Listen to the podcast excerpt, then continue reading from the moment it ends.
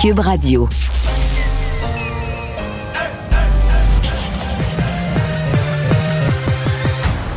Mario Dumont. Organiser, préparer, informer. Les vrais enjeux, les vraies questions. Mario Dumont.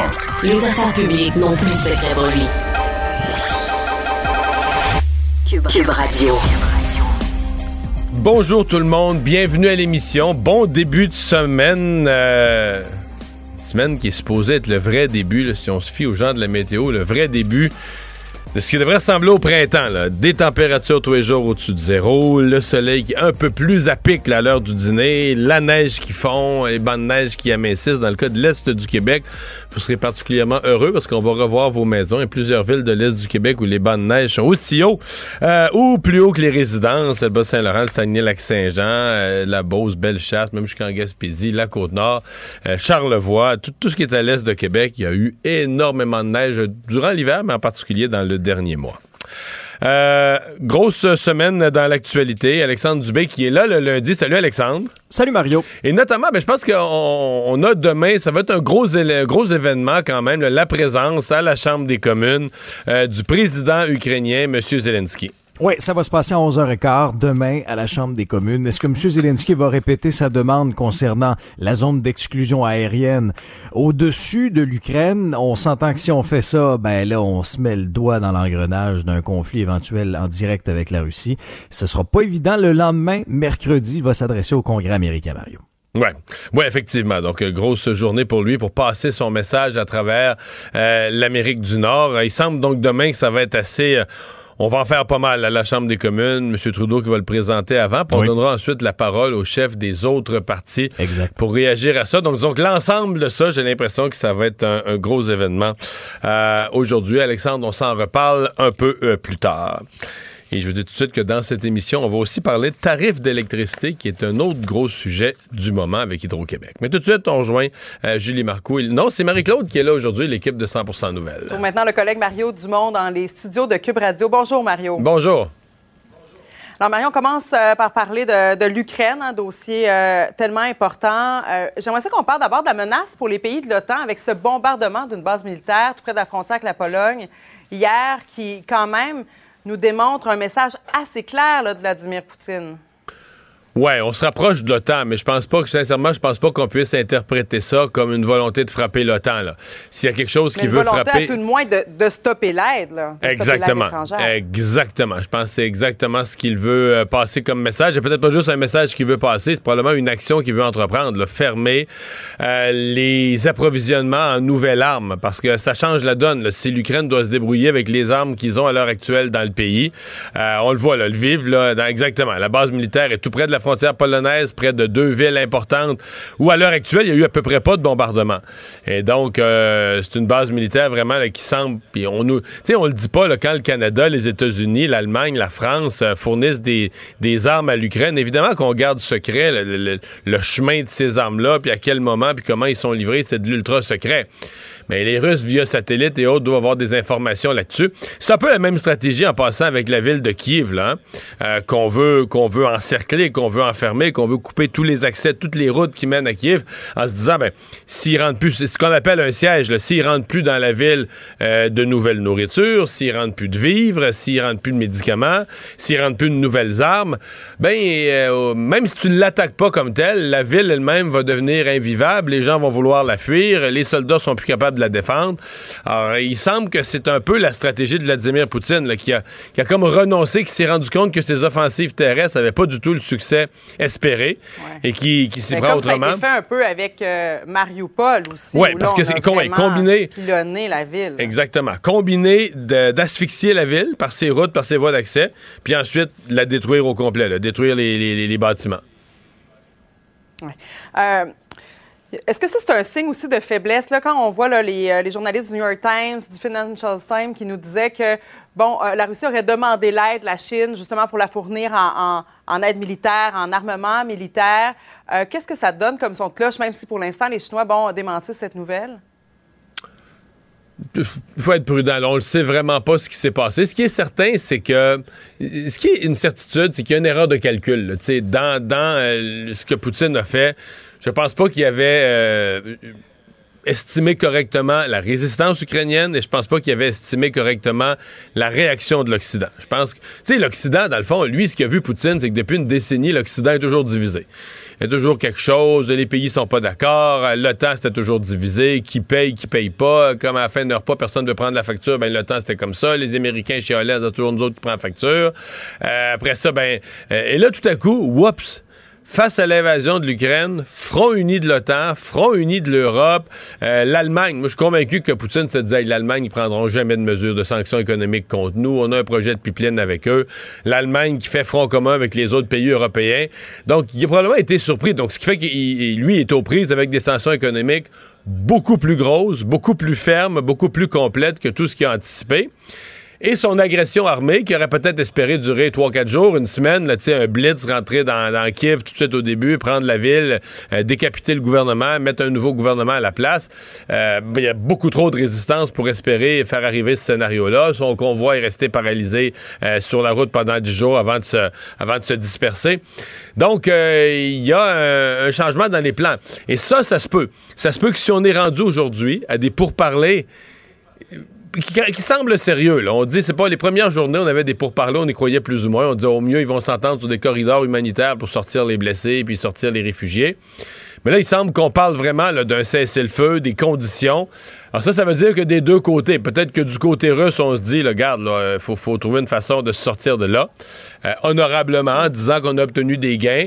Et peut-être que du côté ukrainien, on se dit, ouais, là, on a tenu courageusement, mais là, on est sur le bord d'un siège à Kiev. Et là, les deux côtés pourraient être euh, appelés à trouver une à trouver une solution pour le retrait de l'armée russe, pour peut-être. En tout cas, il y, y, a un espoir nouveau là-dessus mais ça, on vient aux négociations. Aujourd'hui, c'est la quatrième rencontre. Les pourparlers qui ont finalement avorté, ça va reprendre demain. C'est ça. Ils ont, pas, ils, ont, ils, ont, suspendu. Ce qu'ils ont dit, c'est qu'ils ont suspendu euh, pour que chacun ait discuté de son côté, ce qui est normal. Les négociateurs doivent retourner dans leur pays, reparler euh, à différents membres du gouvernement. Parce que les gens sur le terrain nous disent on n'y croit pas à la négociation avec Poutine. Euh, je comprends que les Ukrainiens peuvent pas y croire, pour eux, les Ukrainiens, mais disons que pour les experts, euh, pas qu'ils sont optimistes, mhm. mais c'est des pourparlers qu'on prend plus au sérieux que ceux des, euh, des premiers jours. on dit il y a des documents à table. Mhm. C'est niaiseux, là, mais tu commences, tu commences à travailler avec des documents, ça veut dire que tu regardes des scénarios concrets, des textes de ce qui pourrait être fait. T'es es plus que des balbutiements où tu t'assois à table, tu fais juste regarder comme des chiens de faïence. Donc, c'est pas, pas un grand optimisme, mais c'est peut-être l'espoir de quelque chose. Et bon, il y a Volodymyr Zelensky, le président ukrainien, qui est devenu une espèce de héros pendant cette guerre-là, qui est en euh, communication aussi avec les pays de l'OTAN. Et demain, il va s'adresser au Parlement canadien. Bon, on s'attend à ce qu'il remercie probablement les Canadiens, mais peut-être qu'il nous demande aussi d'en faire un peu plus. Il y a tout le temps cette demande de, protéger l'espace aérien qui, est répétée par l'Ukraine. Même là-dessus, il a un petit peu changé son discours. L'espace aérien, je pense qu'il a réalisé que ça, ça n'arriverait pas. Euh, on sent que là-dessus, peut-être qu'il va le redire demain au, Canada. Ça va, être un discours, ça va être un gros événement. Ça va être un discours très, très, très euh, suivi. Il est un excellent tribun. Il s'est adressé au Parlement britannique. Euh, les députés là-bas ont tous été, tous impressionnés. il y a eu une ovation debout, etc. Donc, on s'attend que... Il y a quand même des liens entre l'Ukraine et le Canada. Donc, on s'attend à ce que demain, il y ait un discours très senti, émotif. Sûrement des demandes pour le Canada. Je veux dire, lui il se fait bombarder. Là. Il peut pas ne pas être en demande. Ce serait illusoire d'imaginer qu'il sera pas en demande avec les autres pays pour de l'aide sous toutes ses formes. Euh, est-ce qu'il pourrait demander au gouvernement ou au Parlement canadien de faire un peu mieux et un peu plus vite pour accueillir certains de certains des réfugiés, certaines des personnes de son pays qui sont les plus mal pris? Mais ça va être un moment fort, disons, pour la Chambre des communes demain. Ça va être un moment fort comme on n'en a pas vécu depuis, euh, depuis un bon bout de temps. On a parlé aussi beaucoup de la, menace nucléaire depuis le début du conflit, mais là, on parle de plus en plus d'armes chimiques. Est-ce que euh, Vladimir Poutine pourrait prendre cette avenue-là où là, ce serait vraiment un, non-retour si on s'en va dans cette direction-là? C'est tout ce qu'on veut éviter. Hein? Éviter les armes chimiques, biologiques, éviter encore plus la menace nucléaire. Euh, c'est parce que au fond de moi, on, se dit tous, je pense pas que ça va arriver. mon premier réflexe, c'est de dire, ben, je pense pas qu'on va aller là. Mais il l'a fait en Syrie. Et puis à date, quand on a dit euh, Vladimir Poutine fera jamais ceci, ceci, cela, on s'est trompé. Donc, euh, on pense que ça arrivera pas, mais je pense pas qu'il y ait aucun expert qui va venir au micro dire ça arrivera jamais. Euh, je pense qu'il n'y a plus de jamais avec, avec Poutine. C'est quelqu'un qui est prêt à aller loin. Puis là, s'il est un peu coincé, coincé entre euh, son pays qui, qui, vit très difficilement les conséquences économiques des, sanctions, euh, la guerre sur le terrain qui avance pas au rythme où lui espérait, euh, lui devient. Puis lui, il peut pas perdre la face. Lui, il peut pas revenir en Russie et dire Ah, ben, on a essayé une offensive, ça n'a pas marché, on rentre chez nous euh, bredouille. C'est impossible pour lui. Lui doit trouver une façon de sauver la face, que cette guerre-là, de l'inscrire dans, dans l'histoire de la Russie, dans son histoire, lui, comme président, comme une, grande victoire où la Russie a réglé un de ses grands problèmes. Donc, lui, il va falloir qu'il sauve la face là-dedans. Donc, c'est pas. Euh, quelqu'un de coincé comme ça pourrait prendre des mesures extrêmes. On le souhaite pas, mais il pourrait prendre des mesures extrêmes. En espérant que, les pourparlers demain fonctionnent. Euh, Mario, avant qu'on se quitte, j'ai envie qu'on revienne chez nous et qu'on parle maintenant de Patrick Brown, qui est maintenant ce, nouveau candidat pour euh, la course euh, à la direction du Parti conservateur, maire de Brampton en Ontario. Est-ce que ça, c'est une, une candidature importante? Oui, oui, il amène, quelque chose de complètement différent. C'est la, ville de Brampton, c'est une ville très, très, très multiethnique de la banlieue de Toronto. Et donc, ça va être. Il est devenu maire de ce ville-là. Il est devenu chef du Parti conservateur de l'Ontario jadis, parce que là, il est obligé de démissionner de ce poste-là il y a une couple d'années. Il était pogné dans une histoire qui finalement s'est réglée de, caractère sexuel. C'est avec le vote des, des, beaucoup, beaucoup des communautés culturelles. Alors, c'est un vote que les conservateurs ont perdu. Alors, autant, tu sais, mettons, Jean Charest lui promet aux conservateurs la victoire en disant Moi, je suis bon, je sais comment gagner des élections. Lui va promettre autrement la victoire aux conservateurs. Il va promettre la victoire aux conservateurs en disant La banlieue de Toronto, là, car que Stephen Harper a gagné une fois, puis qu'ensuite Justin Trudeau nous a repris parce que les, nouveaux arrivants, les populations euh, d'origine immigrante, euh, ils veulent plus voter conservateur. Moi, je vais vous les ramener. Ça, c'est l'aspect A. L'aspect B de sa candidature, ça, je le connais pas. Moi, je l'ai pas vu aller. Je suis pas la politique en Ontario d'assez mhm. proche.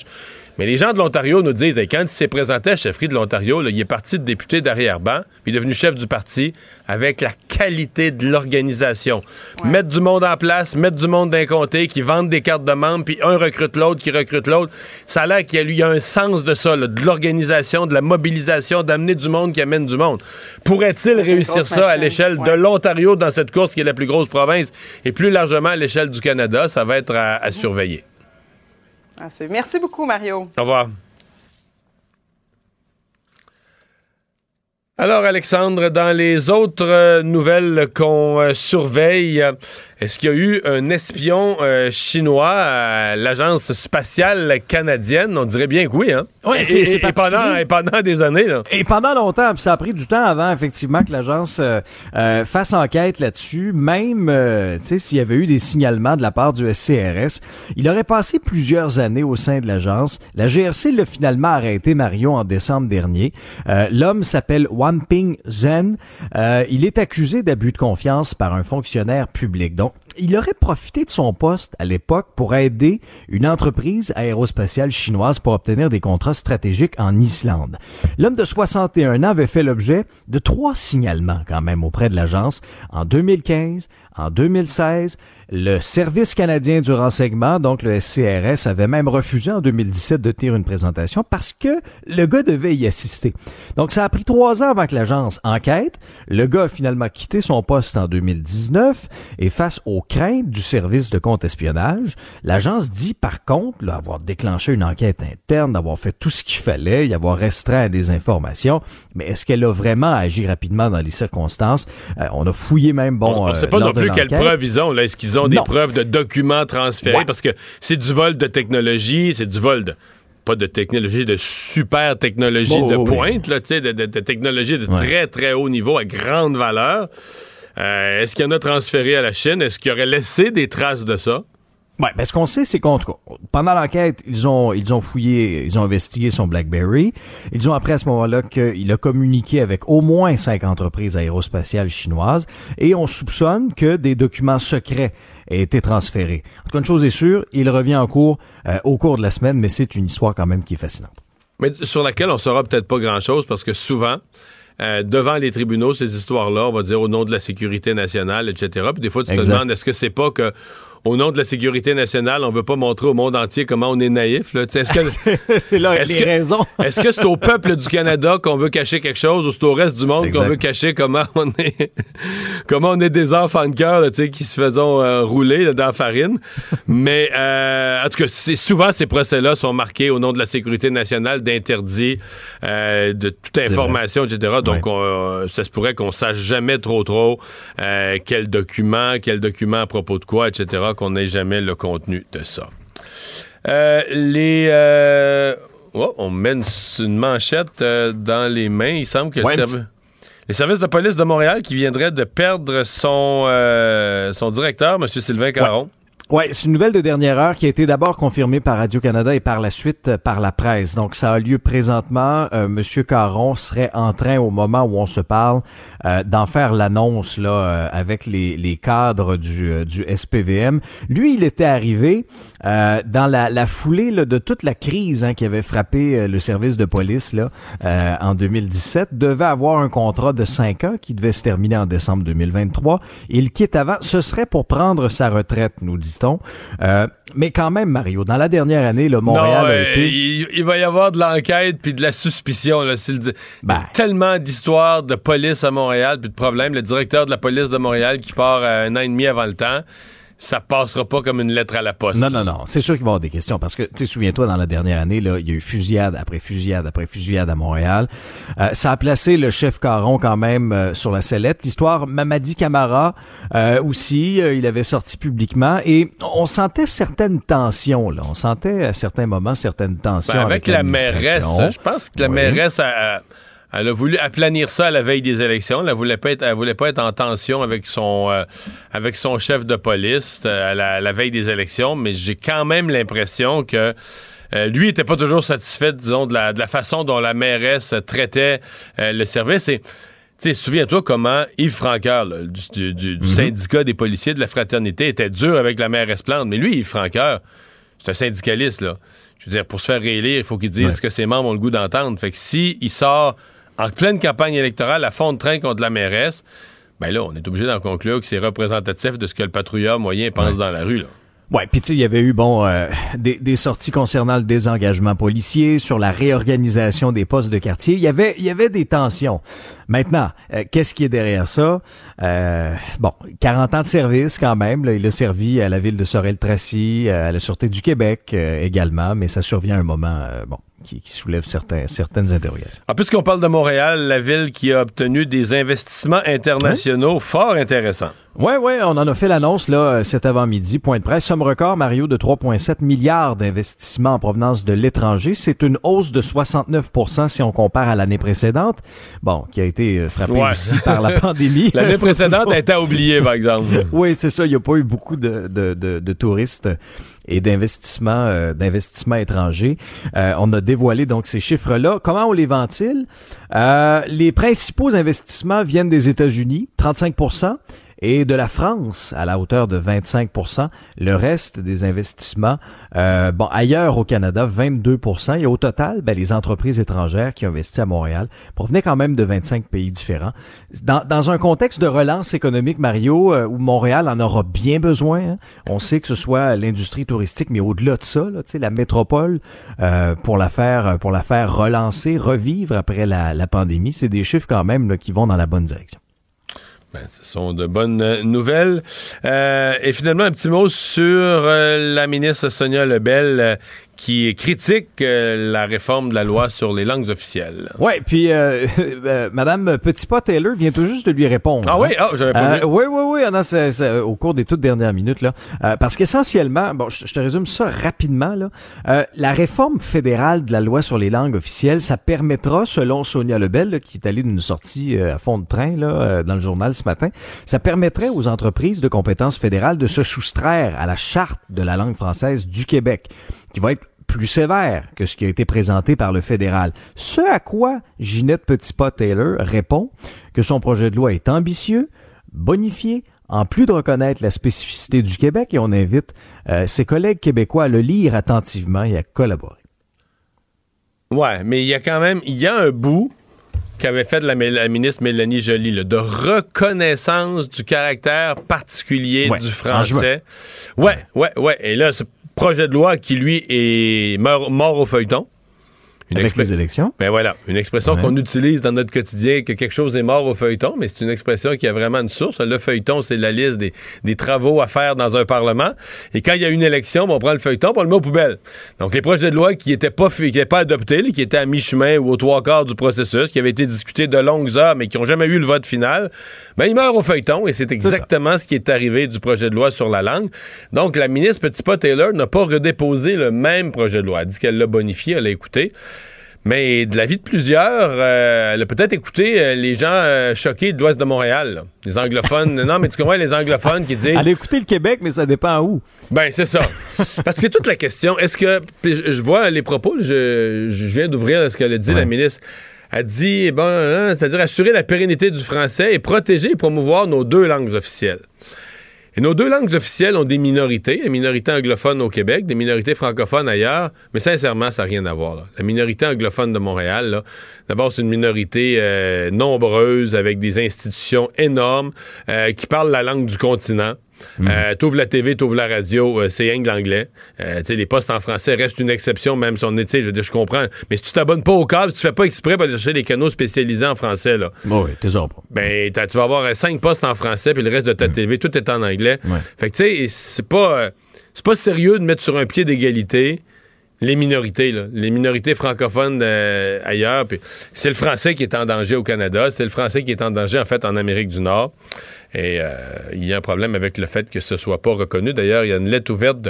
Il y avait eu une lettre ouverte il y a quelques mois de six premiers ministres hein, qui euh, euh, du Québec, là, incluant les libéraux, incluant Jean Charest, mm-hmm. incluant Philippe Couillard, qui disait justement, qui demandait justement la, reconnaissance du, du caractère particulier du français au Québec.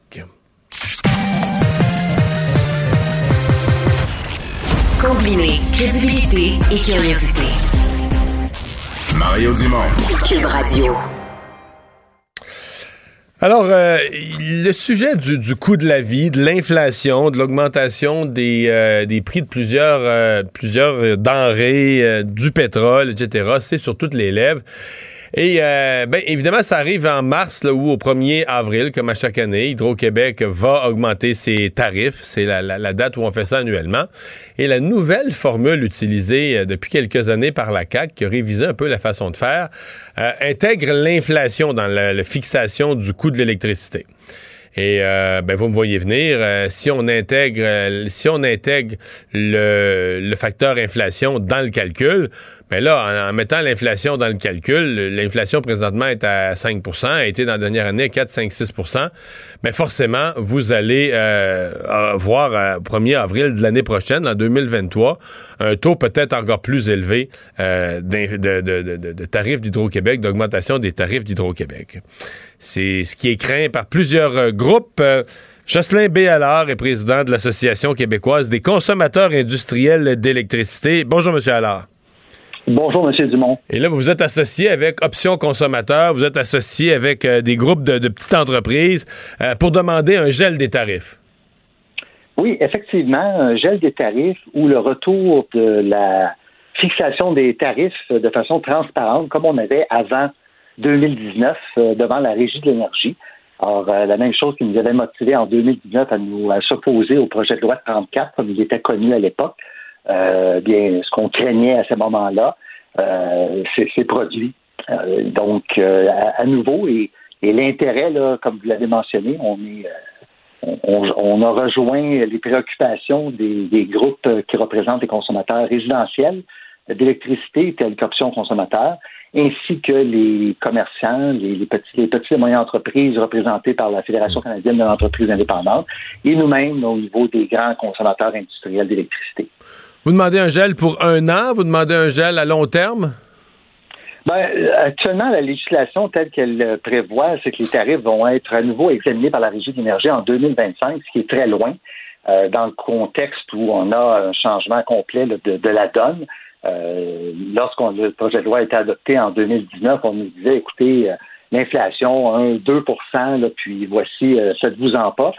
C'est prévisible. Alors, on voit que c'est totalement pas vrai. C'est pas prévisible on voit que le, bon, la, formule. ça faisait 30-40 ans qu'on n'avait pas vu ça. On avait oublié que ça se peut de l'inflation euh, qui, part en vrille. Effectivement. Puis d'ailleurs, devant la commission parlementaire, c'est ironique, que j'avais participé aux, travaux à ce moment-là, à titre, j'avais été invité par la, commission parlementaire à regarder. Puis il y avait des, certains des experts qui avaient mentionné, pas ceux qui nous représentaient, qui avaient dit, écoutez, qu'est-ce qui arrive, par exemple, s'il y a une guerre au Moyen-Orient et que le pétrole euh, euh, prend, prend, prend un monte de prix de façon énorme, qu'est-ce qui va arriver sur le taux d'inflation alors que ça ne vient pas affecter les coûts euh, pour Hydro-Québec? on, détache complètement les tarifs de ce qui est nécessaire. Ce qui est important, vous savez, c'est de d'avoir des tarifs d'électricité qui représentent les vrais coûts d'Hydro-Québec. Alors, euh, c'est important. Mais un gel, ça ne représente pas les vrais coûts, là. Euh, un gel, ça représente pas les vrais coûts parce qu'Hydro-Québec vit l'inflation, faut augmenter les salaires. Euh, Hydro-Québec va a beaucoup beaucoup de véhicules qui marchent au pétrole, qui marchent à l'essence, donc forcément toutes les élagueurs, tout ça, ils sont dans des camions à l'essence. Donc les coûts vont augmenter aussi chez Hydro-Québec. Si on gèle les tarifs, on n'est pas dans le processus de, suivre l'évolution normale de ce qui serait les, les tarifs d'Hydro-Québec. En 2019, lors de l'adoption, le calcul qui avait été fait, c'est qu'il était pour avoir un, trop perçu de 550 millions de dollars avec un taux d'inflation de 2% qui était envisagé à ce moment-là, en gelant les tarifs jusqu'à 2025. Alors, Hydro-Québec dégageait déjà plus d'argent qu'il avait besoin pour rencontrer ses besoins. Euh, d'ailleurs, la, meilleure démonstration de ça, c'est que de 2017 à de, 2016 à 2019 inclusivement, la Régie de l'énergie avait toujours accordé, il y avait de l'inflation, mais elle avait toujours accordé des demandes d'augmentation tarifaire d'Hydro-Québec. Très en bas, que Très en bas de l'inflation, effectivement. Il y a même en 2018, donné cet exemple-là où l'inflation était à 2,2% Hydro-Québec avait demandé une augmentation des tarifs généraux à 1,3% Ils ont obtenu quoi, 0,3 0,3 c'est ça, oui. Chez les gaz industriels, ça avait été 0 aucune augmentation.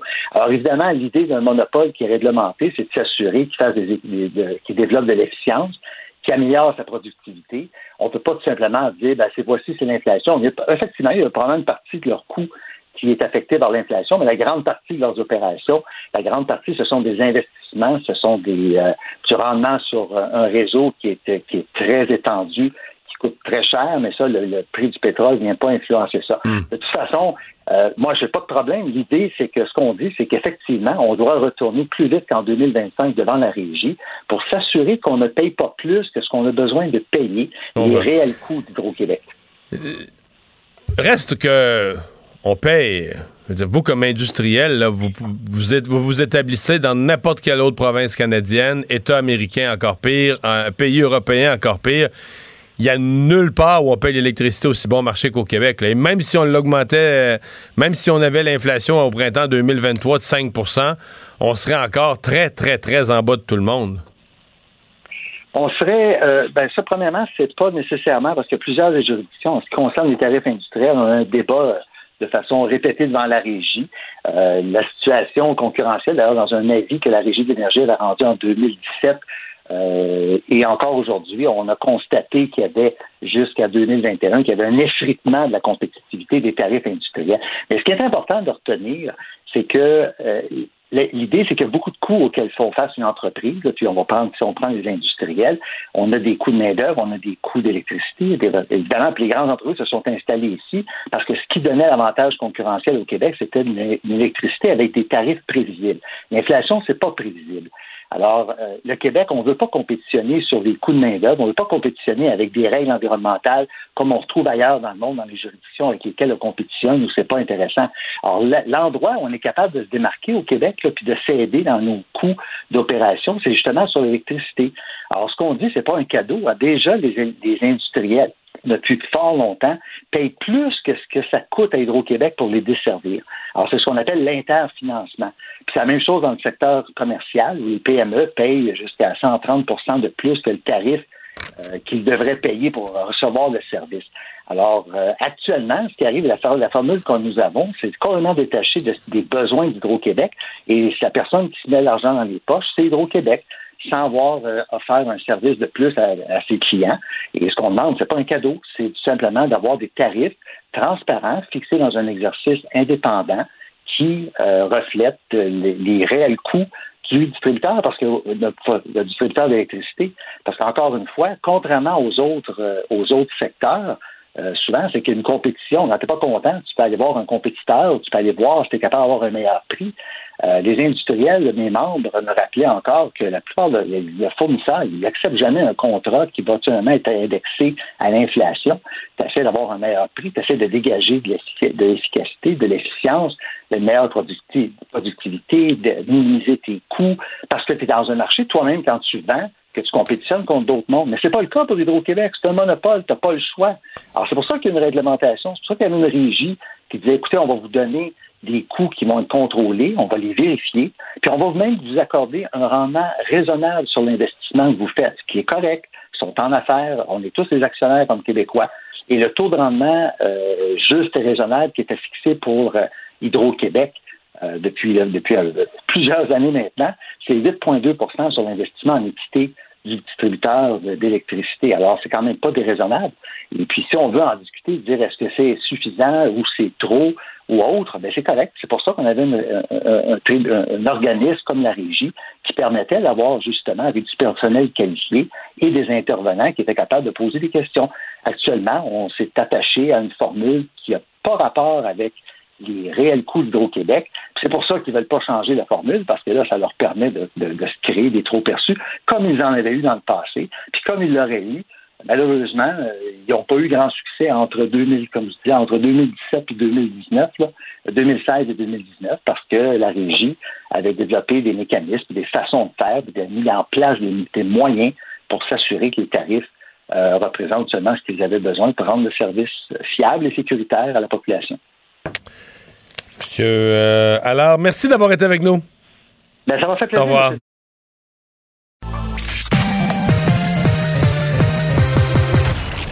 Combiner crédibilité et curiosité.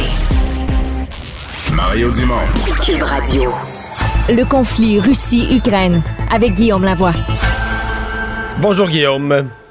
Bonjour Mario. D'abord un mot euh, sur ces pourparlers. Évidemment, on n'est pas à la table, on n'a pas de rapport trop précis. Euh, chose certaine, les rapports qui nous parviennent, c'est qu'on est un peu plus avancé, un peu plus optimiste. On dit on travaille avec des documents, donc sous-entendu qu'on commence peut-être à avoir des textes et qu'on se revoit demain.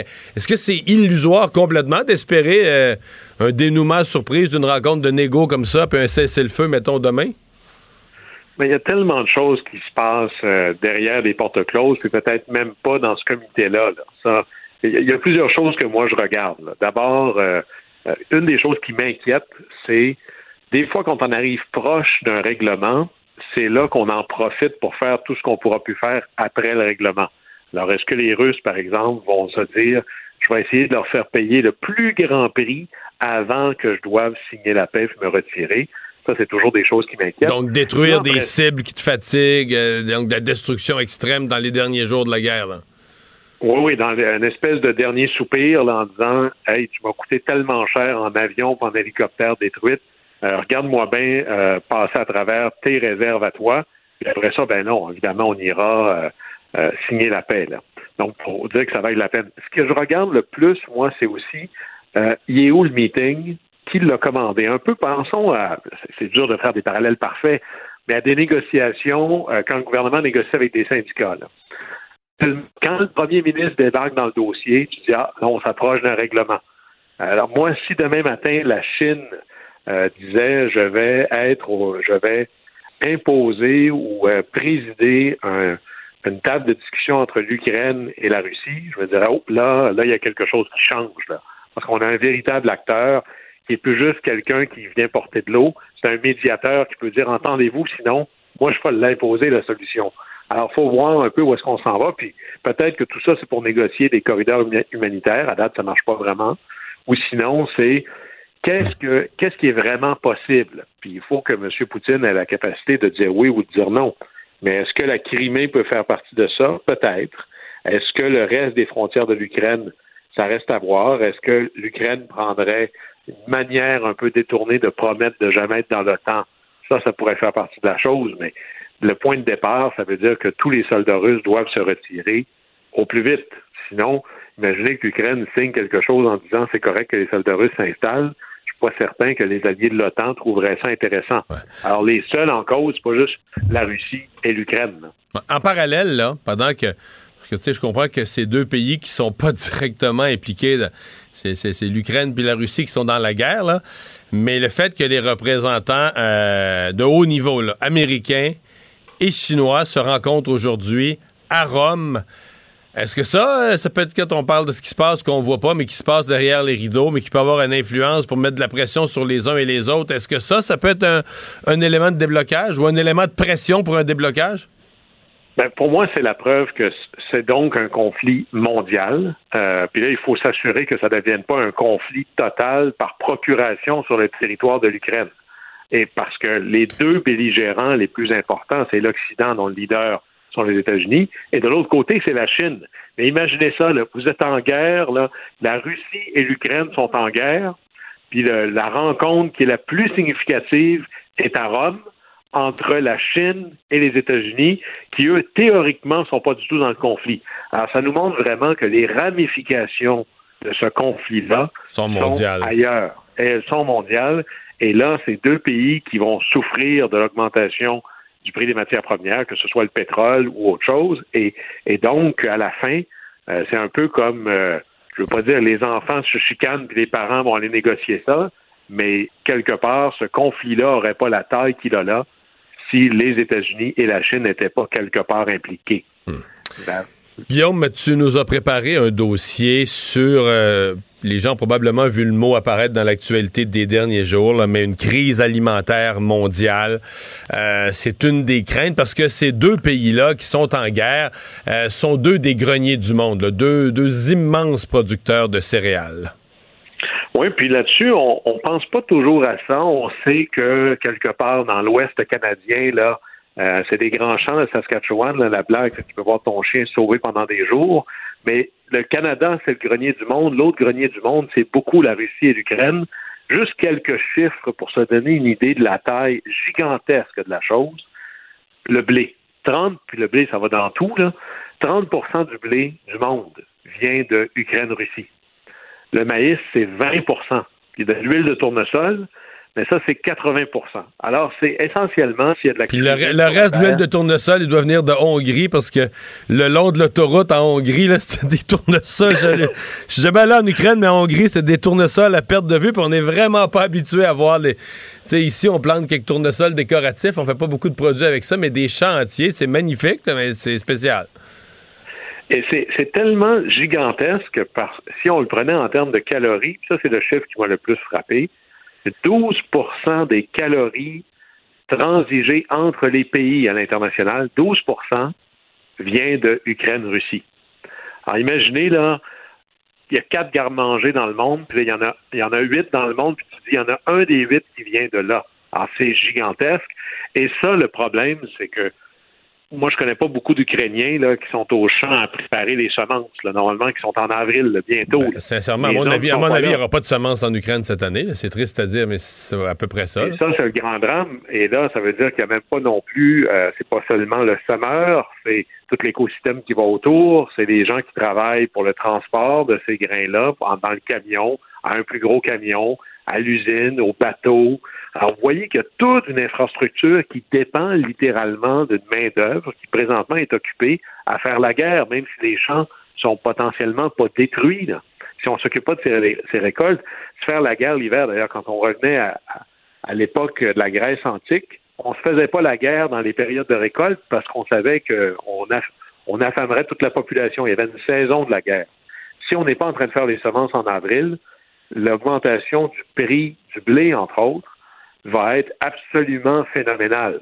Et là, il y a des pays. C'est qui les premiers acheteurs? C'est la question qu'on se pose. C'est qui les premiers pays qui dépendent de. Parce que je pose le Canada, comme on est un gros producteur dans l'Ouest canadien, on ne serait pas les premiers affamés, là. Non. Euh, par contre, on va tous vivre. L'augmentation des prix, oui. Le prix mondial. Prix mondial. Alors, ceux qui ont plus d'argent vont continuer à pouvoir en acheter. Mais prenez, par exemple, la Chine, qui est quand même pas le plus petit joueur sur la planète. 12% de son blé vient d'Ukraine. Alors, la Chine, elle n'est pas seulement inquiète pour son partenariat avec son ami la Russie, elle est inquiète en se disant la pire chose qu'un politicien essaie d'éviter, c'est que la population dise j'ai plus les moyens de me payer ce que je me paye d'habitude. On voit juste un peu comment les gouvernements ici sont obsédés par l'inflation. Imaginez quand ça tombe, puis c'est le blé, là. Pensez par exemple à des pays comme des pays où ça va bien, où il n'y a pas de troubles, où on risque pas d'avoir une révolution qui nous ferait du tort, en Égypte, en Turquie, au Soudan, au Pakistan. La moitié de leur blé vient d'Ukraine et de Russie. Alors, si jamais on est capable d'en envoyer là-bas, le prix ne sera pas le même. Là. Et souvenez-vous, ça fait à peu près dix ans d'ailleurs, quand il y avait eu le fameux printemps arabe, une espèce de des révolutions euh, presque en domino qui ont commencé en Égypte et puis après ailleurs, mais tout ça, ça avait commencé parce que on maintient un peu la paix là-bas en subventionnant massivement le prix du pain ou du blé. Alors, si jamais le, blé, le blé augmentait de manière très importante, ou le maïs, c'est pas juste une crise politique en Europe qu'on aurait.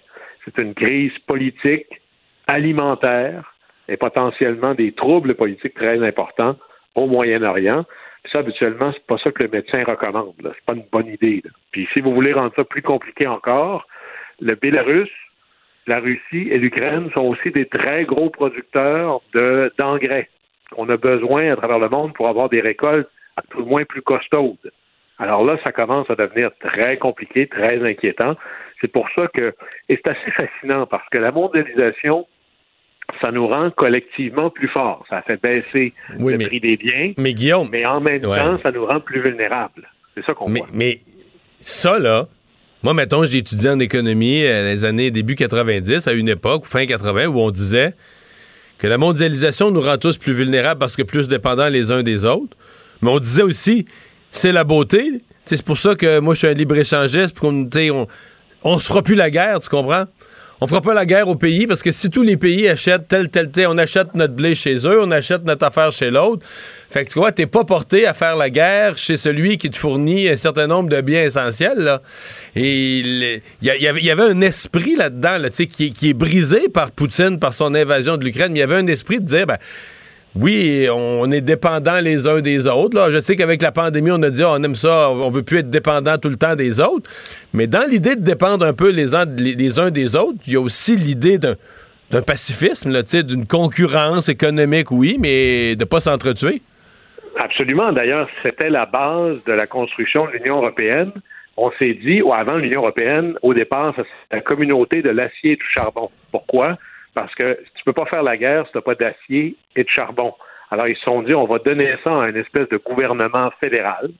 Alors, personne va avoir son acier et son charbon, donc on aura tous intérêt à être les uns avec les autres. C'est pour ça que ce conflit-là nous surprend autant. Mais moi, je pense encore que ça se tient comme théorie, et c'est peut-être ça qui va faire que ce conflit-là va durer moins longtemps qu'il ne le pourrait.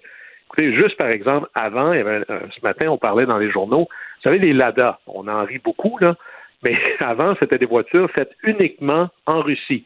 100% des pièces étaient faites en Russie.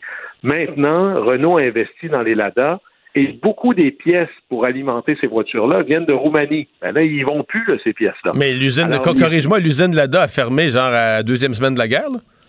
Ben oui, parce que tu peux pas faire de pièces. Alors ça, ça veut dire que c'est des gens qui travaillent plus, là c'est des gens qui fonctionneront plus. Et McDonald's qui arrête ses opérations, je comprends qu'ils continuent à payer leurs employés, mais McDo, comme partout dans le monde, a plusieurs ententes avec des producteurs locaux. Alors, tu fais des céréales, avant c'était facile, tu vendais à McDo, tu fais du lait, tu vends ça à McDo. De la laitue, n'importe quoi.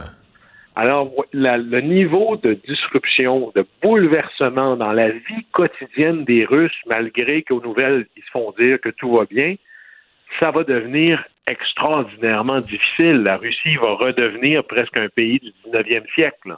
Alors, combien de temps ils vont pouvoir endurer ça? Euh, là, on a présentement un pays qui va être presque aussi isolé dans quelques semaines que la Corée du Nord. Et là, c'est un pays de 145 millions d'habitants. Même la Chine ne pourra pas compenser à ce niveau-là. Alors, moi, je reste un partisan que le libre-échange crée la paix, mais là, peut-être peut-être c'est ça qui va faire que ce conflit-là va se régler et qu'à la fin, la Russie ne pourra pas faire tout ce qu'elle veut parce qu'elle n'est pas autarcique. Elle ne peut pas fonctionner comme ça juste par elle-même, même si elle a beaucoup de céréales et beaucoup de pétrole. Aujourd'hui, tu as besoin de plus que ça. Tu as besoin de semi-conducteurs, tu as besoin de pièces faites à travers le monde. les avions russes pourront plus voler bientôt. Les usines russes pourront plus fonctionner, les tracteurs non plus. Alors, à un moment donné, à la fin, notre monde exige d'être interrelié. C'est peut-être ça qui va ramener un peu de paix à terme. Merci, Guillaume. À demain. Au plaisir. Mario Dumont. Il analyse l'actualité et sépare les faits des rumeurs. Il n'a qu'une seule parole, celle que vous entendez. Cube Radio. Renaud Poulain est président de la Corporation des propriétaires de bars, brasseries et tavernes du Québec. Monsieur Poulain, bonjour. Oui, bonjour. Est-ce que ça a bu en masse en fin de semaine?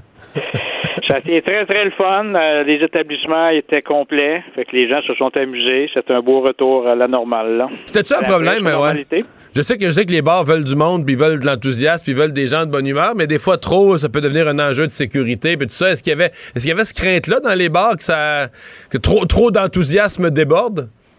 Il n'y avait pas cette 15-là. Vraiment, la, problématique, ça n'a rien à voir avec la COVID, c'est au niveau de la, sécurité. Il y a des permis pour les portiers. C'est difficile d'avoir des portiers maintenant. Mais comme à ma connaissance, j'ai quand même parlé à peu près à une trentaine d'établissements aujourd'hui seulement, puis ça s'est très bien passé. Les gens sont contents. Les gens étaient heureux de, se rendre dans leur commerce euh, de quartier. Fait que ça c'est euh, tout le monde était content. OK. Y a-tu des enjeux, euh, je veux dire, est-ce qu'on les bars, euh, répondez donc à ça, les bars ont été fermés combien, ou ouverts combien de mois, mettons, depuis, euh, depuis le 12 mars 2020? Ben, euh, on était fermé dans une première phase de trois mois et demi, neuf mois, puis un autre quasiment trois mois, fait que ça, ça fait plus qu'une année. Puis si on parle des établissements qu'on l'appelle nightlife, là, il y, en a qui ont été fermés 24 mois quasiment. Là. Ils ne pouvaient pas ouvrir parce que à cause des heures d'ouverture qui étaient de minuit puis une heure. Nightlife, ils n'ont jamais rouvert. Ils sont jamais revenus à du régulier depuis mars 2020. Euh, J'en connais plusieurs qui ont préféré rester fermés parce que eux, ils font leur chiffre d'affaires de 11 heures le soir à 3 heures, puis en fermant à minuit ou à 1 heure, c'était impossible pour eux d'être rentables. Mais eux, ils étaient ouverts en fin de semaine, là. Ah, eux, ils étaient ouverts en fin de semaine, puis je peux vous dire qu'ils étaient, ils étaient très, très contents. C'était très bon financièrement. Et, euh, la, puis la clientèle était là aussi. C'est ça qui était le fun pour ces bars-là. Hmm. Il y a des. Il y a des gens quand même, quand ça fait, je sais pas, ça fait un an, un an et demi, deux ans, as, aussi longtemps que tu n'as pas ouvert, ça doit quasiment être bizarre, ça doit quasiment être rouillé dans ton personnel, faut que tu repartes à zéro, c'est quasiment comme si tout, est rouillé dans le, disons, l'opération régulière du commerce. Ah oui, puis surtout nous du personnel. il fallait vraiment garder un lien avec euh, nos employés. Ils l'ont fait. Euh, c'est sûr qu'il il manque du personnel, ça c'est évident, parce qu'il y a des gens qui, comme je vous dis, trois fermetures, il y a des employés qui ont décidé de changer de vocation. Hein, C'était trop difficile pour eux. Mais quand même, là, en tout cas, tout le monde était bien heureux, puis euh, on s'en va dans la bonne direction, puis les clients aussi étaient parfaits. Avez-vous une statistique? Il y avait combien de bars en opération au Québec le 12 mars 2020 versus en fin de semaine, il y en avait combien qui sont encore vivants? qui ont... Est-ce qu'il y en a disparu beaucoup? Nous, on l'évalue entre depuis deux ans, 10 et 12% Tout dépend des régions. C'est pas nécessairement des bars qui ont fait faillite. Là. Il y a des propriétaires qui ont décidé il y a un an et demi là, qu'ils ne voulaient pas traverser la crise, qui ont préféré vendre leur. Surtout ceux qui étaient propriétaires du terrain et de la bâtisse. Là. Ça leur a permis de changer de vocation. Mais quand même. Ça OK, il y a des bars qui sont plus bars, là, qui sont devenus. Le bâtiment est carrément devenu d'autre chose. Ah, oui, c'est ça. Il y en a plusieurs qui ont profité de l'occasion. Il y a une grande demande pour des condos, des logements. Il y en a profité, surtout dans les grandes villes comme Montréal et Québec, là, en particulier. Mais euh, quand même, euh, ça va être dans les prochains mois que ça va être difficile, parce que là, les gens vont devoir rembourser tous les emprunts, tout ça. C'est là qu'on vraiment qu'on va voir euh, l'impact de la pandémie sur l'industrie. Parce que là, vous dites, il y en a qui ont vécu, en fait, ils ont survécu mois après mois, ils ont payé le loyer, puis ils ont survécu avec les programmes gouvernementaux. Ils ont survécu, mais ils sont endettés quand même. Parce qu'un exemple, pour, le loyer, dans la première phase, c'était 90% du loyer, mais dernièrement, c'était seulement 75% Fait qu'ils devaient toujours mettre un peu d'argent ou, euh, ou s'entendre avec le propriétaire que le 25% qui manquait de le rembourser un peu plus tard. Puis aussi, euh, il y avait tous les frais fixes là qu'il faut aussi calculer, l'électricité, les assurances, puis tout ça, que les gens ont quand même payé de leur propre poche. Fait que il y a eu des retards. Il y a des gens qui n'ont pas pu payer. Ils ont, ils ont pris des ententes temporaires, mais Là, en plus, les prêts fédéraux, ils vont rentrer bientôt, provincial aussi, fait que ça va être difficile dans les prochains mois. Là. Y a-t-il quelque chose qui a changé dans le monde des bars? Y a-t-il un effet de la pandémie qui reste après? Des choses qu'on fait plus pareil, des choses qu'on fait plus, des choses qui ont. Ben, l'inquiétude qu'on nous on avait, c'est qu'avec des fermetures aussi longues, peut-être que les gens auraient pris d'autres habitudes. On va vous donner un exemple. Au lieu de venir écouter le hockey dans, un commerce, peut-être l'écouter plus chez eux dans avec leurs amis dans leur salon. Mais en fin de semaine, il y a eu vraiment des gens. Cette inquiétude-là. dites merci à Martin Saint-Louis, là. Pardon? Dites merci à Martin Saint-Louis ça, on peut lui dire un grand merci parce que là, avec ce qu'on voit présentement. L'intérêt est revenu, là. C'est bien pour nous autres. Ah, l'intérêt est là, c'est sûr. Là. Ouais, parce qu'il y a un bout de temps dans la saison, tout ce que j'entendais autour de moi, c'est des gens qui disaient, waouh, c'est pas à la maison ou à la cage, là, je regarde même plus, là, tu sais. Euh, là, ça, il y a une excitation qui est revenue. Puis c'est arrivé au bon temps en même temps, euh, directement pour l'ouverture de nos commerces. C'était parfait. Hmm. Est-ce que, euh, c'est-à-dire, comme là, en Europe, c'est reparti l'augmentation du nombre de cas. Bon, on se dit tous ici, ah, on fera plus ça, ben, faut plus, faut plus faire ça, fermer des établissements, mais on se dit toujours, faut plus, faut plus. Puis quand il arrive une vague, les hôpitaux se mettent à se remplir, le gouvernement est mal pris. Mais est-ce que dans le monde des bars, qu'est-ce qu'on se dit? On se dit, il faut plus, il faut plus. Est-ce qu'on a confiance que ça arrivera plus des fermetures? Ben, on, a on espère que ça n'arrivera plus parce qu'on ne peut pas passer une quatrième fermeture. La troisième était plus courte que les deux précédentes, mais elle était excessivement difficile. Comme je vous dis, au niveau des employés, c'était là, ça nous a fait mal. Parce qu'à un moment donné, on ne peut pas rouvrir, fermer. Tu sais, nos employés aussi, ils ont des obligations, hein, ils ont des prêts sur l'auto, tout ça. Il ne faut pas arriver et couper les salaires comme ça. Fait qu'on peut pas, une quatrième vague, on y pense même pas. Pour nous, c'est impossible. Hmm. Est-ce que les. Euh, parce que je fais le parallèle avec les restaurants, là, puis je suis allé quelquefois, les prix ont augmenté, là, puis pour vrai, là, pas. Euh, pas là. Euh, le prix de l'entrée, du verre de vin, de tous à côté, le plat principal un peu. On a essayé de pas trop. C'est moi ce que j'ai vu, on essaie de pas trop assommer le monde avec le, le plat principal. On essaie d'aller chercher de l'argent autour, mais tout a augmenté. beaucoup. Est-ce que c'est aussi vrai dans les bars? Est-ce qu'on a augmenté le prix du drink? Est-ce que, pour se refaire un peu, pour euh, payer les dépenses de la pandémie, tout ce qui est venu avec ça? Pas nécessairement payer les dépenses de la pandémie, mais l'alcool a augmenté aussi, la bière a augmenté, fait que les commerces n'ont pas eu le choix. C'est toujours un peu un danger d'augmenter trop. C'était la crainte que les commerçants avaient. Si on augmente trop les prix, peut-être que la clientèle ne sera pas présente. Mais c'est sûr que les gens ont augmenté un peu euh, leur prix, ça c'est un peu partout au Québec. Là. Je pense qu'il faut augmenter. Vous avez dit tout à l'heure, il faut convaincre du monde de, s'en venir, de nous rejoindre, mais pour ça, euh, faut donner des salaires. T'es en pénurie de main-d'œuvre, les gens ont des choix en masse. je veux dire, il n'y a, pas, mille solutions. Il faut, donner des salaires si on veut attirer du monde. Ça doit être le cas d'un bar aussi. Puis euh, j'étais encore plus dans les bars, comme je vous dis, on était vraiment touché au niveau des, fermetures. On a, perdu beaucoup d'employés. Euh, je depuis un matin, je parle avec des commerçants, ils peuvent pas ouvrir 7 jours par semaine, c'est impossible pour eux. Ils ferment soit le dimanche, soit le lundi. Euh, ils peuvent plus offrir à leur clientèle des ouvertures comme qu'ils faisaient avant la pandémie. Eh bien, ben on va souhaiter bonne chance à, toutes, à tous vos gens, à tous vos propriétaires d'établissements. Merci d'avoir été là. Merci, c'est un plaisir. Au revoir. Les vrais enjeux, les vraies questions. Les affaires publiques n'ont plus de secret pour lui. Mario Dumont. Vous avez 24 minutes dans une journée. Tout savoir en 24 minutes. Pour s'informer et comprendre en 24 minutes, ici Mario Dumont, en compagnie d'Alexandre Dubé, des studios de Cube Radio, la station d'affaires publique de Québecor. Voici Tout savoir en 24 minutes. Tout savoir en 24 minutes. Cube Radio. On en est au 19e jour de l'invasion russe en Ukraine et les Russes sont loin de ralentir leur offensive. Bien au contraire, je vous dirais, le Kremlin a annoncé aujourd'hui euh, qu'il n'excluait pas l'idée de lancer des assauts pour prendre le contrôle total des grandes villes ukrainiennes. Puis on a vu d'ailleurs que plusieurs centres urbains, la pression est de plus en plus forte euh, sur eux. Euh, les bombardements se sont poursuivis. Il y a une personne qui a été tuée ce matin par des fragments de missiles. Un peu plus tôt, il y a deux autres personnes qui sont mortes dans l'attaque d'un immeuble résidentiel. Les combats font rage autour de Kiev, la capitale. À Mariupol, plus à l'est, un convoi humanitaire a essayé d'entrer dans la ville. Hier, il avait dû repousser chemin en raison de tirs russes. Et ce matin, ben, 160 voitures ont pu, entre autres, sortir de Mariupol par un couloir humanitaire. Des nouvelles tristes, il y en a des tonnes à travers ça. il y a une image très très forte, Mario. Là, tu te souviens là, euh, euh, ces femmes enceintes qui avaient été blessées dans le bombardement de l'hôpital pédiatrique de Mariupol. Ben il y en a une dont la photo avait fait le tour du monde. On la voyait sur une civière.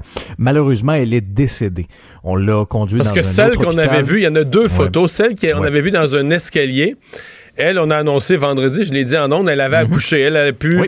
être relocalisée ailleurs, a ça. a donné naissance à son enfant et les deux se portent bien. Là. À part qu'elle elle avait des blessures au visage, elle avait été Ouais. coupée et tout ça, mais euh, puis dans le cas de l'autre, ben, elle a succombé à ses blessures ainsi, que le, ainsi que le bébé. Ainsi là. que le bébé, ainsi que le bébé. Alors, il y a ces drames humains-là, euh, ces, réfugiés qui se comptent maintenant euh, par centaines de millions. On est à 2 700 000 Ukrainiens depuis le début de l'invasion. Euh, tous les jours, il y en a des, des centaines de milliers qui attendent aux frontières pour traverser en lieu sûr. La majeure partie euh, choisit encore la Pologne, d'autres se dirigent vers la Slovaquie ou encore la Moldavie. Alors, c'est dans ce contexte-là, Mario, que demain, le président ukrainien Volodymyr Zelensky va s'adresser aux élus à la Chambre des communes. Ça va se passer à 11h15. Euh, Il, martèle depuis plusieurs jours déjà, en fait pratiquement depuis le début du conflit, là, cette fameuse zone d'exclusion aérienne au-dessus de l'Ukraine. Le problème, c'est que si les pays membres de l'OTAN s'embarquent là-dedans, euh, ça risque d'être le début de la Troisième Guerre mondiale. Ouais, mais puis il l'a demandé un peu moins. là. C'est peut-être une demande où il pense qu'il s'est rendu compte qu'il y avait peu ou pas de chance. Mais euh, ce qui est certain, c'est qu'il il va demander au Canada, écoute, lui, il peut pas faire autre chose. Il se fait, il se fait bombarder. Il peut pas demander autre chose que d'en faire plus. Euh, et il le fait avec. euh, quand il est passé devant le Parlement britannique, là, il a vraiment euh, beaucoup d'aplomb, beaucoup d'éloquence. Évidemment, son propos est appuyé par le courage d'un peuple. Euh, donc moi, je m'attends à un moment très fort, d'autant plus qu'il y a un lien particulier là, qui unit le Canada et, et l'Ukraine, la présence de tant d'Ukrainiens au Canada.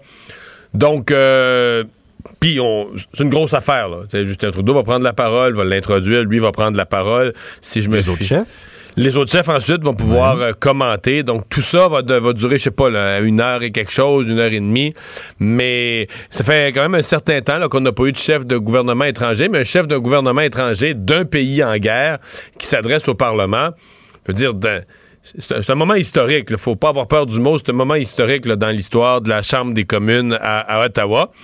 Et en lui donnant la parole, le Canada se met quand même dans une position. S'il demande d'en faire plus, c'est comme faut que faut que, tu te prépares. Je pense que tu peux pas dire non. Là. Justin Trudeau doit travailler avec son équipe aujourd'hui à un plan pour dire ben, c'est quoi. On a déjà fait pas mal de choses pour l'Ukraine, mais c'est quoi les prochaines étapes? C'est quoi les gestes supplémentaires qu'on peut poser pour pouvoir les annoncer dans la foulée du discours du président Zelensky? Ouais. Et, et président Zelensky qui va s'adresser le lendemain, donc mercredi aux élus américains. Ça va se passer euh, au Congrès. Et parallèlement à tout ça, ben, il y a tous ces efforts diplomatiques, Mario, qui se poursuivent aujourd'hui.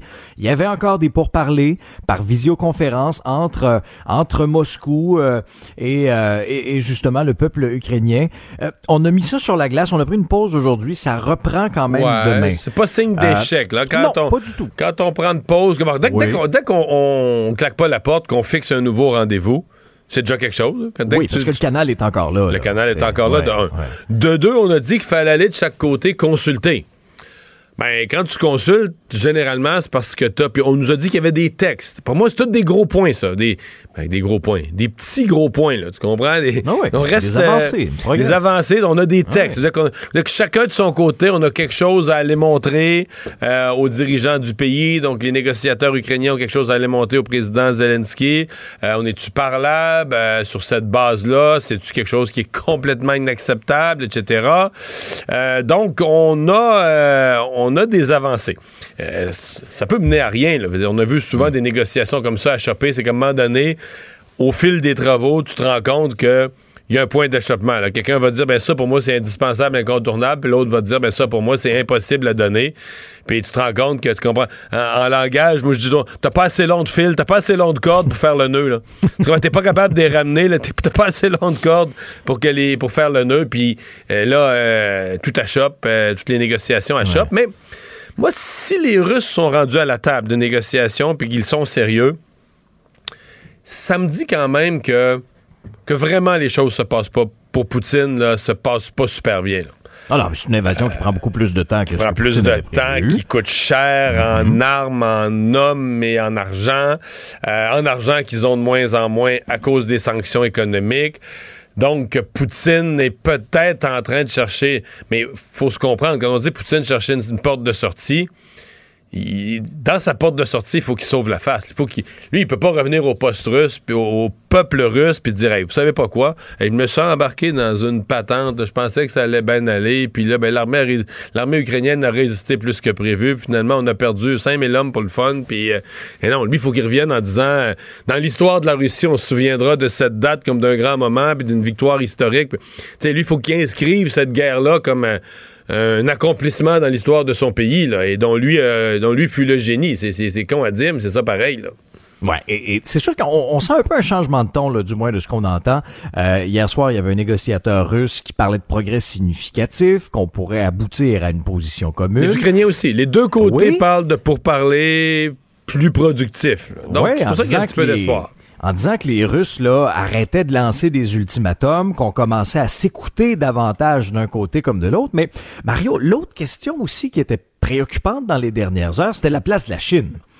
Parce que des, des, grands médias américains, notamment le New York Times hier, affirmaient que la Russie avait demandé à la Chine de lui fournir des équipements militaires pour la guerre, mais aussi une aide économique pour lui permettre de surmonter les sanctions internationales, parce que tu y faisais référence tantôt. Toutes les sanctions sont en train d'asphyxier l'économie de la Russie. La Russie qui pensait avoir des réserves incroyables d'argent, d'or ou quoi que ce soit, mais s'aperçoit qu'ils peuvent plus rien faire avec ça.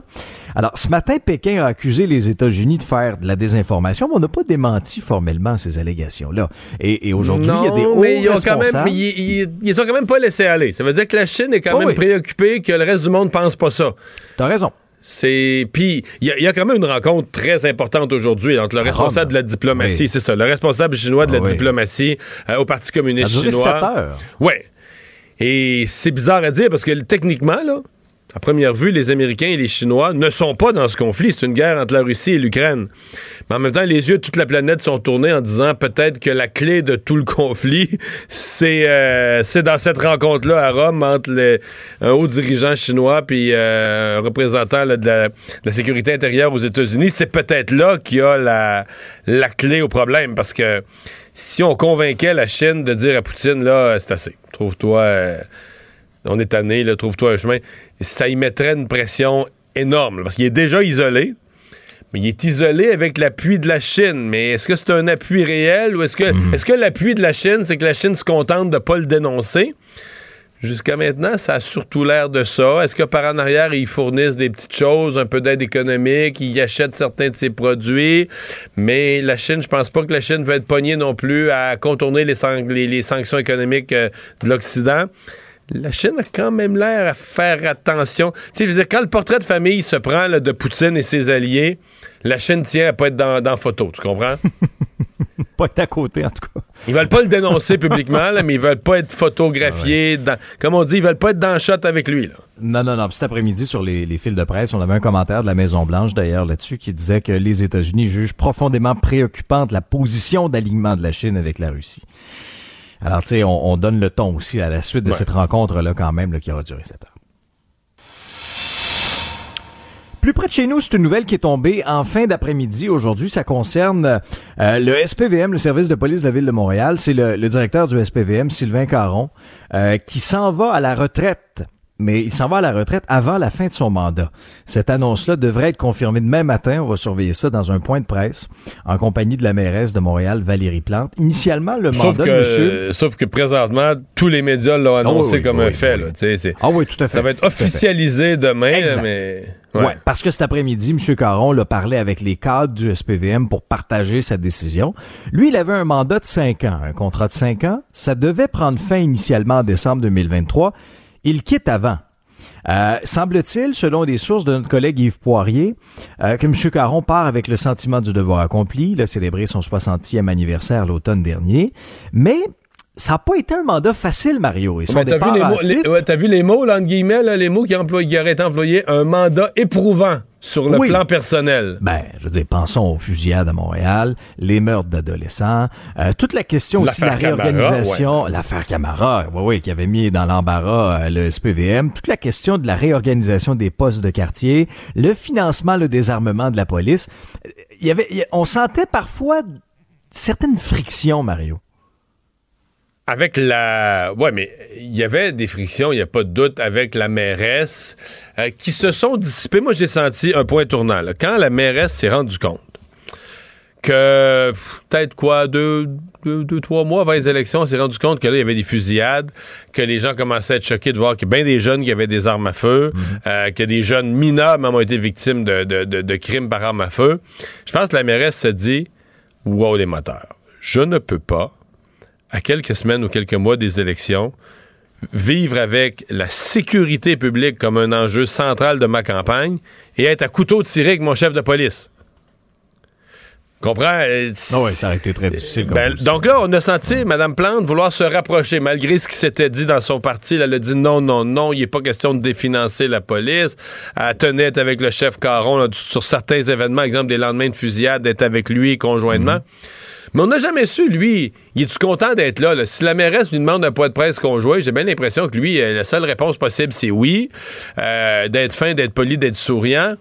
Mais je suis pas sûr que dans son corps de police, dans ses officiers, même, même dans ses troupes, dans ses policiers de terrain, ses patrouilleurs, qu'on est si chaud que ça de Valérie Plante, de sa façon de voir le travail policier. D'ailleurs, la fraternité des policiers à la dernière campagne électorale était anti-Valérie Plante comme c'est pas permis. Ça veut dire que lui, sais, eux autres sont le syndicat, tu vas me dire, lui est le patron, mais il est le patron euh, des mêmes employés, des mêmes patrouilleurs qui aiment pas beaucoup la. Ah, je sais pas. Est-ce qu'il y a des tensions? Est-ce qu'il y avait des tensions avec la mairesse? Peut-être que c'est vrai aussi qu'il veut prendre sa retraite en accéléré à mi-mandat parce que il veut plus faire un autre, un autre deux ans, une autre année et demie, deux ans parce qu'il est épuisé. C'est peut-être vrai aussi. Oui, c'est clair. Puis selon, en tout cas, ce qui circule aussi, notamment ce que, Radio-Canada avançait, euh, ce ne serait pas en lien, effectivement, avec de mauvaises relations avec la mairie, des raisons familiales. Il aurait été en réflexion depuis le mois de décembre dernier, euh, Mario. Euh, on reste à Montréal pour parler un peu de, de finances et d'investissements internationaux. Il y avait un point de presse cet avant-midi dans lequel on a appris que pour l'année 2020-2021, la région de Montréal a reçu une somme record de 3,7 milliards en termes d'investissements, des investissements en provenance de l'étranger. Et ça, c'est une hausse de 69% par rapport à l'année précédente. Tu vas me dire, waouh, 69% mais puisque l'année précédente, euh, c'était le début de la pandémie. Donc, 2020, euh, c'est comme une année oubliée en plusieurs, en plusieurs matières. c'est ça. Alors, on se compare. on se compare peut-être pas avec l'année la, la, plus exceptionnelle. Euh, c'est du jamais vu, selon la mairesse Valérie Plante. Et euh, quand on regarde d'où proviennent les capitaux, euh, les États-Unis dans une proportion de 35% la France à la hauteur de 25% et dans le reste du Canada 22% et au total les entreprises étrangères qui ont investi à Montréal provenaient de 25 pays différents. Ce sont quand même des nouvelles encourageantes dans un contexte où Montréal euh, va avoir besoin d'un coup de pouce pour redécoller, pour redémarrer, pour revenir à un seuil où Montréal était avant la pandémie parce que les choses allaient relativement bien. Hmm. Euh, ben oui, euh, écoute, l'économie du Québec euh, va bien, là. comme dans son ensemble, comme on a rarement vu on a rarement vu dans l'histoire moderne, en fait, depuis que moi je suis les affaires publiques. on a vu un écart se creuser de plus en plus large sur le taux de chômage, sur le revenu moyen des ménages. Euh, le Québec est passé de. Tu sais, dans le Québec était, mettons, dans les années 70, en milieu de l'année 80, mais en milieu de peloton au Canada. Pas la province riche, pas mhm. une province pauvre, jusqu'à devenir, là, 2009, 10, 11, 12, devenir la province la plus pauvre au Canada. Revenu moyen des ménages en bas de l'île du Prince-Édouard. évidemment, dans l'Atlantique, ils vivent un peu avec les subventions du fédéral, mais quand même. Et là, il y a un rattrapage. Mais tu sais, une des choses qu'on découvre à Montréal, c'est fou la vie, hein? Parce que tu sais qu'un des avantages qu'on avait à Montréal, quand l'économie était, quand c'était terrible, il y avait beaucoup de locaux vacants, mm-hmm. c'est que ça coûtait pas cher. Tu voulais te partir à Montréal, tu voulais t'ouvrir un restaurant, tu voulais t'ouvrir une business, avoir besoin de bureaux, ah même, même, le résidentiel, là, un appartement, un condo, une maison c'était la ville la moins chère, des grandes villes du Canada, de loin, c'était la moins chère. on disait à Vancouver, c'est pas achetable. À, Toronto, c'est pas achetable. Montréal, c'est encore abordable. Là, l'économie, mais tu sais, c'est. Comment dire? C'est. C'est les bénéfices des pays pauvres, là. Euh, si tu vas investir, euh, prends le pays le plus pauvre de la planète, puis décide que toi, tu vas t'ouvrir une entreprise là. Les terrains coûteront pas cher au parc industriel, tu comprends, d'une ville tout croche où t'es pas sûr qu'il y a l'électricité tout le temps, là. Mais plus tu as du succès économique, plus les loyers coûtent cher, plus le résidentiel coûte cher. Et là, on vit ça, là. Montréal, la banlieue de Montréal, le prix des maisons, le prix des condos. Euh, ça s'applique pas dans l'édifice à bureau parce qu'avec la pandémie, le télétravail a tué la valeur du pied carré de bureau. Mais, euh, tu sais, quand même, dans, la, nouvelle réalité montréalaise à laquelle on va devoir s'habituer dans la prochaine décennie, c'est que Montréal est fait du rattrapage économique, obtient des investissements, devient une ville avec un succès économique comparable aux autres grandes villes du Canada. Ben, malheureusement, on va avoir des prix comparables aussi. Ça, ça vient avec. Tout savoir en 24 minutes. On a beaucoup parlé du, de la flambée du prix de l'essence. Euh, on a fait le saut euh, à la pompe avec des prix là, qui, qui frôlaient le 2 dollars, euh, qui dépassaient même par endroits à certains moments. Lorsqu'on tombait, par exemple, dans le suprême, ben là, on était à des niveaux pas mal plus élevés et ça faisait mal au portefeuille. Il y avait un, dossier intéressant dans le journal ce matin sur, sur justement toute la question des hydrocarbures et les intentions de Québec qui continue de tourner le dos aux hydrocarbures sur son territoire et même que le gouvernement Legault a l'intention d'accélérer la transition énergétique. Et pour le ministre des Ressources naturelles, Jonathan Julien, ben, même euh, si toute la situation est délicate dans le conflit de l'Ukraine et on a assisté à une hausse du prix à la pompe, ben, c'est hors de question pour lui de mettre la hache dans le projet de loi qui va interdire l'exploitation puis l'exploration des hydrocarbures au Québec. Euh, le ministre Julien aussi est contre l'idée d'un projet de pipeline sur le territoire québécois. Il admet que le conflit en Ukraine, ça vient mettre une très très grosse pression sur l'offre et la demande reliée aux hydrocarbures, mais il pense que l'exploitation des hydrocarbures au Québec, c'est irréaliste et que ceux qui font miroiter ça, ben, se trompent, ils sont dans l'erreur. Il y a toute la question de l'électrification des transports aussi, Mario. Pas question pour le gouvernement de devancer l'interdiction de vendre des véhicules à essence au Québec. On sait que le gouvernement vise 2035. Les oppositions mettent beaucoup de pression pour devancer ça à 2030. Euh, mais Québec va garder le cap. Là, ça reste 2035. Ouais, mais euh, sur la question des hydrocarbures, moi, je suis vraiment étonné de. C'est assez unique comme projet de loi, là, puis je comprends bien le symbole politique très fort pour le gouvernement qui veut calmer les, les environnementalistes et les journalistes environnementalistes à la veille des élections. Mais moi, je trouve qu'on confond deux choses. On confond. Nos émissions de gaz à effet de serre viennent de notre consommation de pétrole. Bon, tu brûles du pétrole avec ton véhicule, ça, ça émet. Que le pétrole que tu brûles soit euh, produit euh, en Arabie Saoudite, aux États-Unis, dans l'Ouest canadien ou en Gaspésie, ça change rien. Euh, ça change rien, c'est la consommation dans le cas du Québec qui, qui affecte. Et euh, je comprends assez mal euh, comment c'est-à-dire que nous on s'est dit ben comme si le fait de pas en produire ça faisait qu'on va en consommer moins ou qu'on est exemplaire mais non. Il y a aucun ce projet de loi là a aucun gain sur notre bilan environnemental. Aucun aucun aucun. Je veux dire on risque de consommer autant de pétrole. La seule garantie la seule certitude qu'on se met c'est que nous on n'en produira jamais une goutte. Donc on s'engage à importer à acheter de l'étranger. 100% mhm. euh, de ce qu'on va consommer. Puis je trouve ça drôle parce que tu sais je l'écrivais en fin de semaine. Tu sais avec le panier bleu on dit, ah, faut acheter local, faut acheter local. Mhm. Mais tu sais, que le panier bleu, là, on, se fend le derrière pour acheter, euh, tu sais, vendre localement toutes sortes de petits produits, des gants, des confitures, une paire de bas de laine, puis une tuque. Mais, euh, je veux dire, en, argent, en valeur, là, c'est mille fois annulé par le prix euh, des, carburants. Mais enfin, le gouvernement ne peut plus reculer là-dessus. Il a donné, tu politiquement, il a donné sa parole, il s'est commis. Et euh, là-dessus, c'est vraiment Éric Duhem qui a le terrain complètement libre. Alors que... Tu sais, quand on consulte les Québécois, c'est assez étonnant, hein, sur les pipelines, alors que personne ne fait la promotion de ça les Québécois sont divisés à peu près moitié-moitié entre ceux qui voudraient une exploitation, ceux qui voudraient des pipelines, puis ceux qui en veulent pas. Euh, euh, c'est un, un domaine où les gouvernements sont, disons, logent à une enseigne différente que leur population. Ouais. Mais tu sais, quand on parle aussi du plan de l'électrification des transports. Ah, ça, c'est très bien, ça, c'est parfait. Oui. Oui, mais tu sais, en même temps, Euh, ça va passer par quoi? Par, par rajouter des bornes de service? Parce qu'on s'entend que là, les voitures électriques sont de plus en plus populaires. Il y en a de plus en plus sur les euh, sur les, les, les routes. Je parlais du Trisac ce midi, puis on se disait, ouais, les bornes d'accès sont moins faciles d'accès à plusieurs endroits. Souvent, ils sont prises. C'est plus difficile. Mais encore faut-il mettre la main sur... ouais, mais ça, je suis pas inquiet. Je pense qu'on va en rajouter, ça va venir. Non, l'électrification des transports, là, je veux dire, le REM, en même temps, regarde le REM, les gens dans l'Est de Montréal maintenant se battent là, pour pas l'avoir. Euh, pour une partie, en tout cas, incluant bien des écologistes qui disent que c'est pas le bon projet.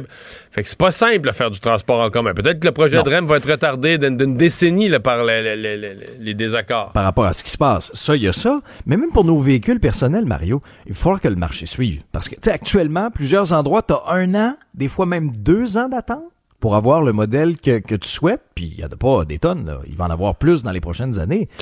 Mais, Mais c'est pour ça que de s'ostiner à savoir est-ce que c'est 2030, 2035, je veux dire, euh, les fabricants automobiles s'adapteront pas au Québec, là. Ben non. Vraiment pas, là.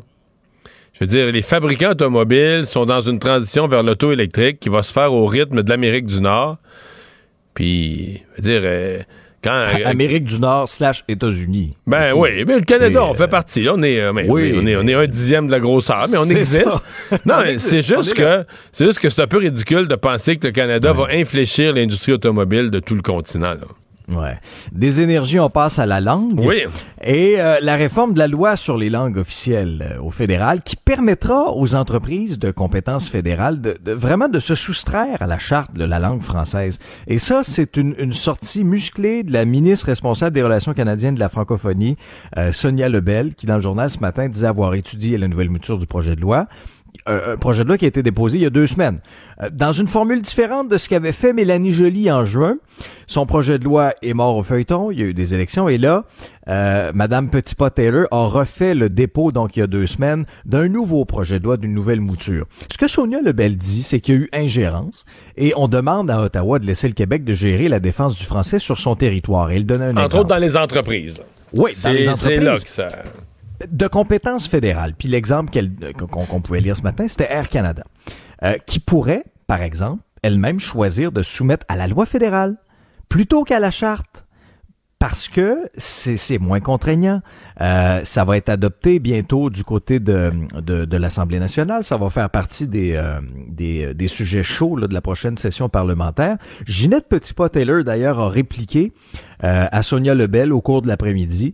Euh, elle disait, entre autres, que son projet de loi était ambitieux, bonifié, reconnaissait la spécificité du Québec, que la langue devait jamais être instrumentalisée à des fins politiques, invitait ses collègues à lire comme il faut le projet de loi, et aussi qu'il visait la pérennité du français au pays et de protéger et de promouvoir les deux langues. Ouais, et moi je comprends tout à fait la sortie de, de Sonia Lebel. D'abord, euh, il y a un vrai recul entre la première version. Écoute, je pense que Mélanie Joly, soyons honnêtes avec elle, avec elle, je pense que Mélanie Joly s'était battue beaucoup mm-hmm. pour avoir une, euh, une loi sur les langues officielles du Canada qui reconnaissent euh, pas qu'il faut protéger les, minorités. Tu sais, c'est le langage habituel de la loi là, depuis, depuis Pierre Elliott Trudeau.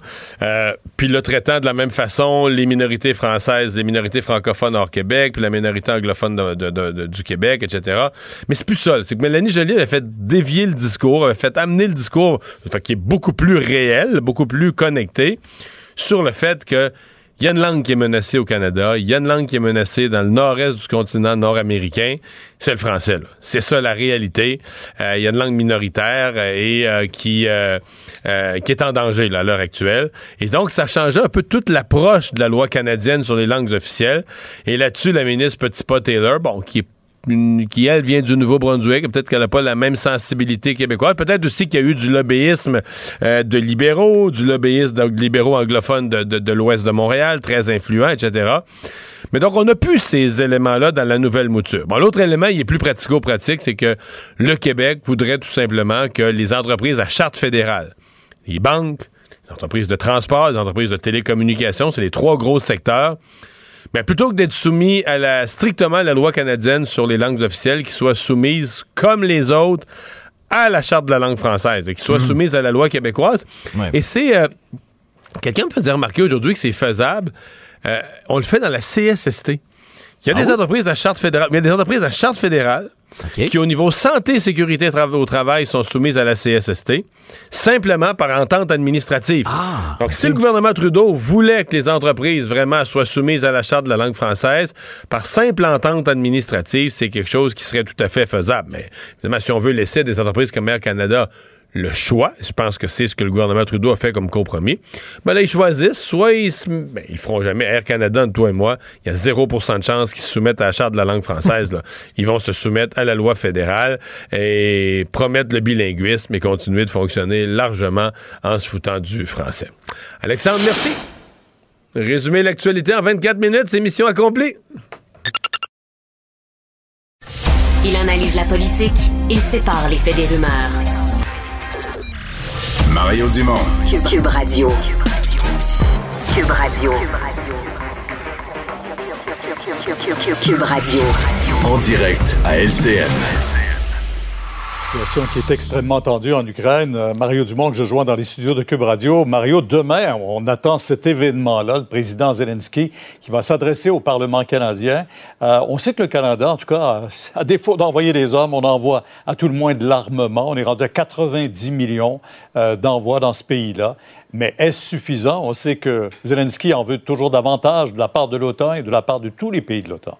Ouais, à quoi s'attendre, Pierre? Et lui, il- son pays est en guerre, euh, il a été euh, envahi, attaqué par le voisin. Ses, ses citoyens reçoivent des bombes sur, leur, euh, sur leurs immeubles résidentiels. Il peut difficilement ne pas demander, lorsqu'on lui donne la parole, euh, il peut difficilement ne pas demander d'en faire davantage, peut-être aussi pour les, en termes d'aide humanitaire, là, pour les gens qui, qui doivent quitter le pays, qui sont forcés de fuir.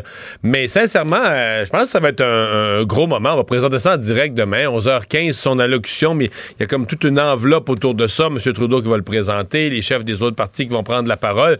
Euh, pour la Chambre des communes, d'abord, c'est quand même exceptionnel qu'on donne la parole à des chefs de gouvernement. On le fait. Des présidents américains sont venus, on le fait, mais c'est quand même rare. À chaque fois, c'est un gros événement. Mais un- un- un chef de gouvernement, porte-parole d'un pays en guerre, pendant la guerre qui s'adresse à, notre parlement, d'autant plus que cette guerre nous concerne directement. On dit que c'est une dictature qui attaque une démocratie. C'est un, c'est un modèle de gouvernement, c'est une conception de la, de la liberté et de la démocratie qui est en cause. Non, moi je pense que ça va être un... Être un moment, euh, un moment spécial, un moment vraiment important. Et il est, sincèrement, Pierre, il est tout un tribun. Là. Euh, Il a fait une allocution à la, à la, à la- Chambre des communes britannique, au Parlement britannique, la semaine dernière. Euh, il y a eu de l'émotion. euh, il a été applaudi là, vraiment debout par une ovation. Donc, euh, non, je m'attends un- je un gros, un gros moment demain. Ouais. Parlons des langues officielles, parce qu'on attendait, Mélanie Joly avait présenté ce projet de loi, le C13, là, qui euh, est mort avant les élections fédérales, mais là, on y revient. C'est maintenant une nouvelle titulaire au ministère responsable des langues officielles, Mme euh, Petitpas-Taylor, qui est là. Et ça soulève euh, beaucoup de questions du côté de Québec. On trouve que quand on est rendu à dire bas les pattes à Ottawa, euh, le ton est, est- est fort. Là. Non, la ministre Sonia Lebel qui parlait au nom du gouvernement Legault, qui n'est pas satisfaite, et sincèrement, je pense qu'elle a raison. D'abord, c'est un rappel. Je me souviens, puis euh, avec vous, Pierre, je me souviens d'avoir rendu hommage à Mélanie Joly, là, qui avait travaillé fort sur la mouture précédente du projet de loi pour que nommément dedans, on dise que c'est pas l'affaire des langues minoritaires au Canada comme si c'était pareil là, pour l'anglais au Québec ou les francophones hors Québec. Il y avait, en avait réussi. Mélanie Joly, à ce qu'on identifie euh, le français, là, le danger que le français est menacé avec tout ce que ça représente. Et ça, c'est pas dans la nouvelle mouture. Donc ça, c'est un élément de déception. Il y a comme un recul, il y a comme un, un- un compromis euh, qui déplaît à la ministre Sonia Lebel. Mais la grosse clé, ce sont les entreprises à charte fédérale. Il y a trois secteurs auxquels on pense. Les banques, les finances, les transports et les télécommunications. Les entreprises, là, auraient le choix. Si ça leur tente d'être soumises à la charte de la langue française, ils peuvent. Puis sinon, ben, ils sont soumis à la loi fédérale, où ils peuvent être bilingues. Puis, euh, on le sait, dans le cas d'Air Canada, bilingues, ils sont bilingues en anglais pas mal. là. Euh, fait que il ne serait pas obligé. Or, euh, le gouvernement du Québec voudrait, ce qui est demandé, il faut se souvenir, Pierre, qu'il y a six premiers ministres, là, il y a un an, un peu plus qu'un an, six premiers ministres, en fait, six anciens premiers ministres du Québec, trois libéraux, Philippe Couillard, Jean Charest, Daniel Johnson, trois libéraux, trois péquistes, là, avaient euh, signé une lettre pour demander ça. Donc, le gouvernement du Québec là, a un appui euh, non partisan, un appui fort sur cette question-là. Et c'est faisable. C'est faisable par entente administrative. Ça, on, le fait à la CSST, par exemple. On soumet des entreprises de la Charte fédérale à la CSST, à la loi québécoise. Donc, c'est un, un, débat à venir important. Là.